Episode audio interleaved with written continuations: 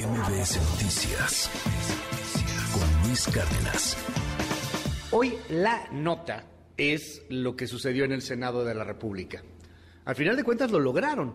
No como querían, no de la manera inicial, no como vino del Congreso, pero lo lograron.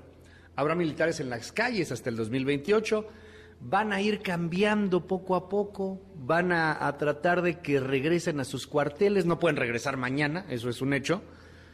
La duda hoy es, ¿a poco se van a cumplir la ley? Digo, nunca se ha cumplido, no somos precisamente un país que cumpla la ley. Escuché ayer a Ricardo Monreal en el Senado de la República sobre la militarización y sobre todo sobre haber logrado convencer a nueve senadores del PRI y, en la sorpresa, ¿eh? dos senadores del PRD. Tenemos que cuidar nuestras Fuerzas Armadas y hemos aprobado una modificación muy importante en donde el Congreso mexicano se convierte en vigilante frente al cual se van a rendir cuentas y frente al cual se constituye como un órgano de control parlamentario eficaz, serio y que dará frutos a nuestra sociedad. Rechazamos todo tipo de insinuaciones sobre presiones, amenazas, dinero, actos indebidos o ilegales. Sería una cobardía y una conducta antiética que no lo denuncien y que aquellos que recibieron esos ofrecimientos y dinero no sean denunciados. Son senadores y senadoras. ¿Por qué callarse? ¿Por qué no actuar con valentía frente a la sociedad? Obviamente el Partido Acción Nacional pues está muy en contra de esto, se quedaron se quedaron solos, se quedaron solos con Movimiento Ciudadano. Inclusive sus compañeros en la supuesta alianza, pues, pues no, no, no los apoyaron. De los 13 senadores del PRI, nueve votaron a favor. Es la voz del coordinador, Julián Rementería. Estoy convencido de que aquí hay votos que irán en este proyecto que no creen en esto y que por compromisos, por amenazas, por presiones, por cooptaciones, por ofrecimientos de toda índole, desde lo político hasta lo económico, están por votar en contra de nuestro país. A ver si es cierto, yo le pregunto, ¿hubo cooptación? ¿Hubo chanchullo?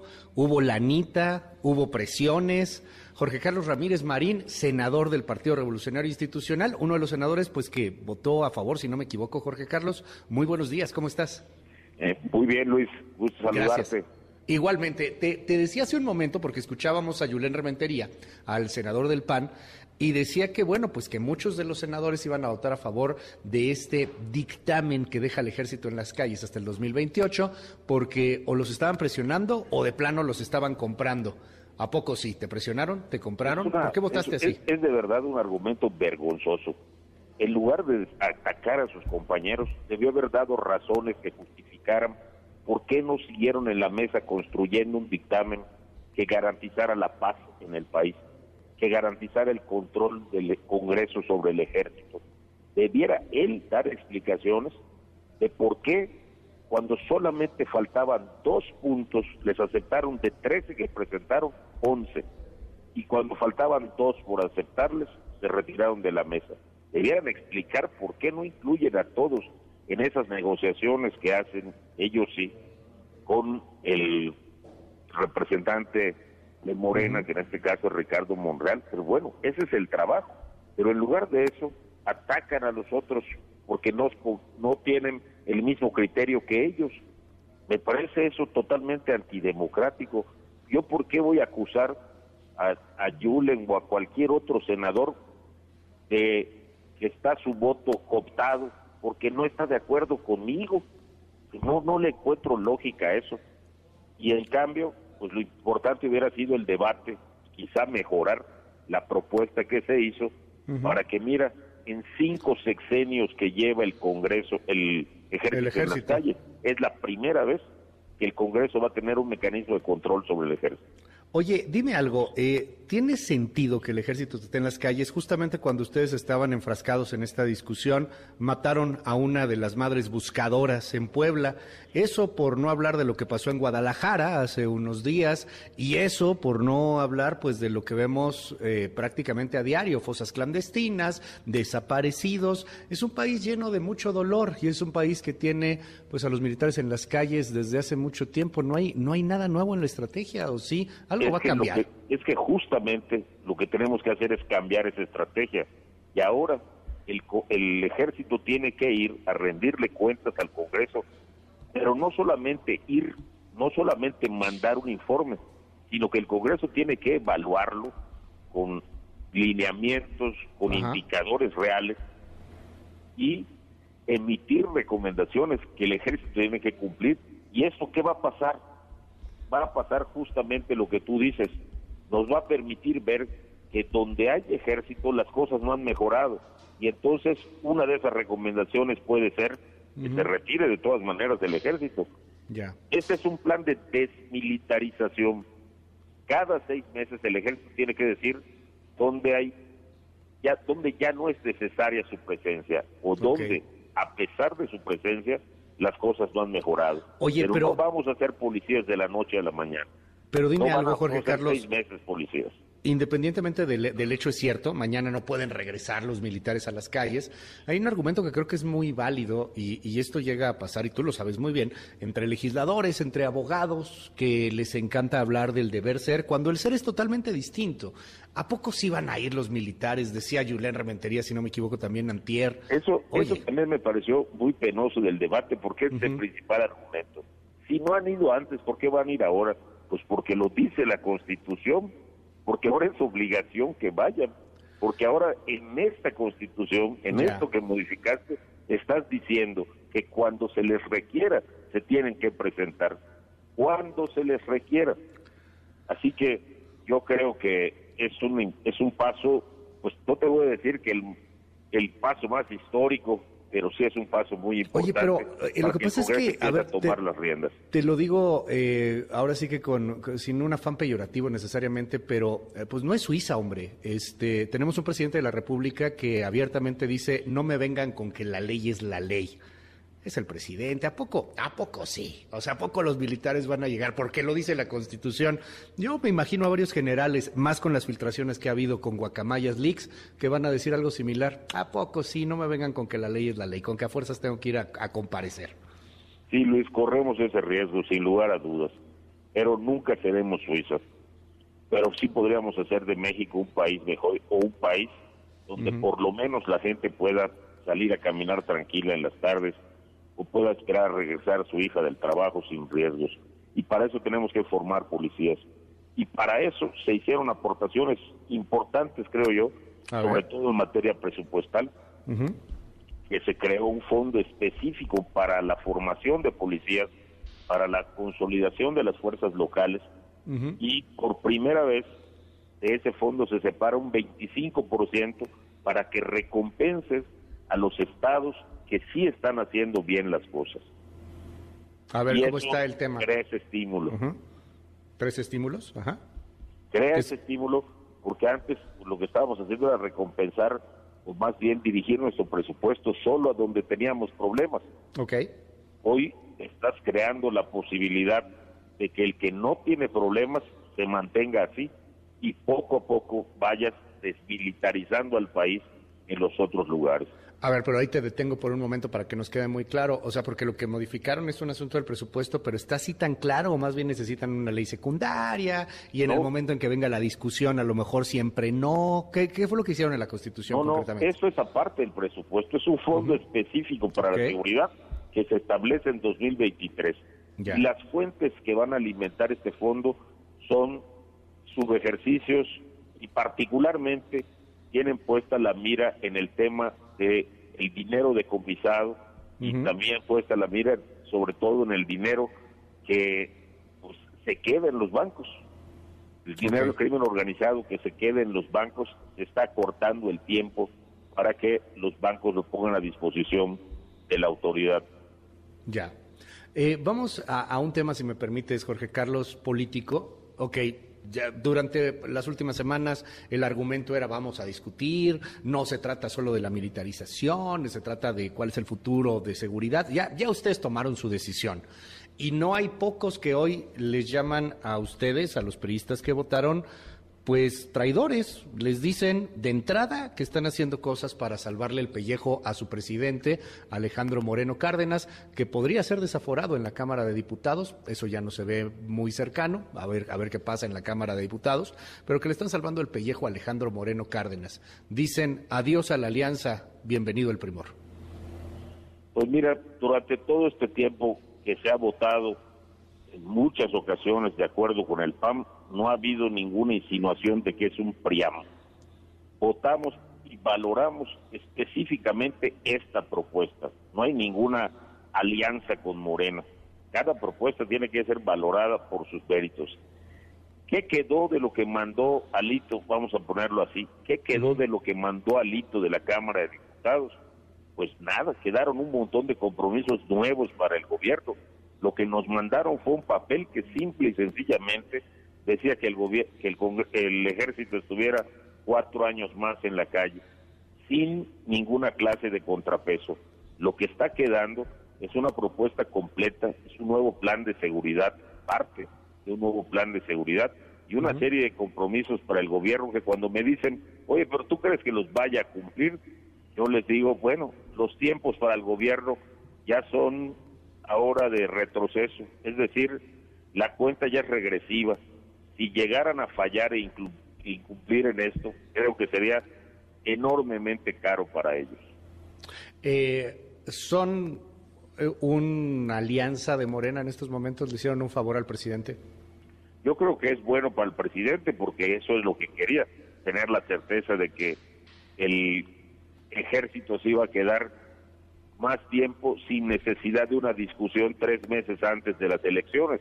Yo creo que lo que ellos midieron fue que quién sabe cómo estará el ambiente en 2024 para ponernos a discutir este tema. Por eso lo adelantaron. Pero yo creo que hicimos una cosa buena, yo creo que hicimos un trabajo legislativo bueno eh, con esta propuesta que presentamos y que finalmente, no fácilmente, aprobó la mayoría. A mí me da risa porque dicen, los doblaron yo lo veo al revés, los doblamos, finalmente hicimos que tuvieran que aceptar, si querían su prórroga, que tuvieran que aceptar una serie de condiciones. ¿Le ayuda al presidente? Pues como tú bien me dices, pues este presidente es impredecible. Igual y dice ahorita, no sé, en un rato, dice que, que de todas maneras va a hacer su consulta. No, no lo puedes saber. Lo que sí sé es que por lo menos integraremos esta comisión y los vamos a citar. Y si eso nos lleva a una confrontación con el Ejecutivo, pues el Congreso debe estar preparado para hacer su papel. Para, para muchos en la oposición, más en un país extremadamente polarizado, lo moderado no cabe, Jorge Carlos Ramírez Marín. No, no se lo digo a alguien, evidentemente, con, con ingenuidad, el viejo lobo de mar en la política mexicana. Para muchos los doblaron para muchos traicionaron a la oposición. ¿Qué les dices a ellos? Que revisen lo que, lo que aprobamos y que esperen seis meses. Eso es lo que les digo. A los escépticos que creen que no podemos realmente convertirnos en un control del ejército, a los que creen que no podemos ir cambiando la estrategia de seguridad, faltan dos años para las elecciones. Van, van a poder comprobar quién tuvo razón. Pero mientras tanto, yo creo que el argumento, que no es un argumento de nunca se ha hecho, no se puede hacer, no van a venir, la vez anterior nos fallaron, esas son cosas que un legislador no puede tener en la cabeza a la hora de estar preparando lo que realmente conviene. ¿Te ves una alianza todavía? Yo creo que eso es responsabilidad, y yo siempre lo he dicho, de las dirigencias, pero no va a servir regionalmente. Las alianzas debieran ser estatales. Y en los estados la realidad es otra. Yo no veo una alianza PRI-PAN en Yucatán, por ejemplo. Pero sí en el Estado de México. Pero sí en el Estado de México y posiblemente en otras entidades también. Yo creo que son realidades distintas. Y para la presidencia de la República, bueno, pues tienen que construirlo. Beatriz dijo una cosa muy importante ayer. los temas electorales no deben condicionar temas legislativos. Oye, dime algo, hay quien, quien dice, eh, este, este es un, un, un clavo, el último que faltaba para la tumba del PRI. No, los han matado ya varias veces, eso también hay que decirlo. Sí, los han matado varias veces y vuelvo a decir que en unos meses más veremos si teníamos razón nosotros o ellos. ¿Qué le va a servir al PRI? Esta votación, no, al PRI le serviría resolver estos problemas en los que nos ponen los extremos. Ya. No puede ser que el coordinador del PRI en diputados y el presidente el presidente del PRI en diputados y el coordinador del PRI en senadores no tengan comunicación. Esta propuesta llega sin que nosotros supiéramos. Nadie le consultó a los senadores si debía hacerse esta propuesta en estos momentos. Pero ya que estaba presentada, lo que Ah, caray. hicimos fue no aceptarla, A ver. rechazarla y la cambiamos por completo. ¿Es hora de cambiar a los coordinadores? No, yo no sé, mira, no tengo ninguna aspiración de ser coordinador y entonces mi, mi juicio pues, no tiene un, un sentido. Yo estoy más por la optimización del tiempo y para mí es una pérdida de tiempo discutir cambios de dirigencias o de cabezas. Yo creo que el coordinador en el caso del Senado pues, respetó la, la decisión de- que tomamos los senadores, respetó la negociación que se estaba estableciendo con, con la mayoría de Morena y bueno, cada quien tomó su decisión como finalmente pasó, pero pues sí tenemos que zanjar diferencias porque evidentemente las hay. Y no podemos mantener esta situación de que diputados por un lado y senadores por el otro. Vamos a estar muy atentos a ver cómo se va, cómo se va armando este, este tema. Eh, no, te, no, no hay, no hay en este momento, me imagino, nada eh, que esté perturbando tu conciencia. No te perturba la historia, no te perturba la votación que se hizo, no te perturba estar entre estos senadores del PRI que apoyaron la militarización. Es la lectura y es la narrativa de este momento, Jorge Carlos. No, Luis, eso no me perturba, al contrario, estoy muy tranquilo con mi voto, estoy muy tranquilo con mi conciencia, Bueno, conozco las razones por las que lo hice, ¿qué me perturba? No tener la capacidad de explicarlo. Eso es lo único que me perturba. Espero poder hacerlo.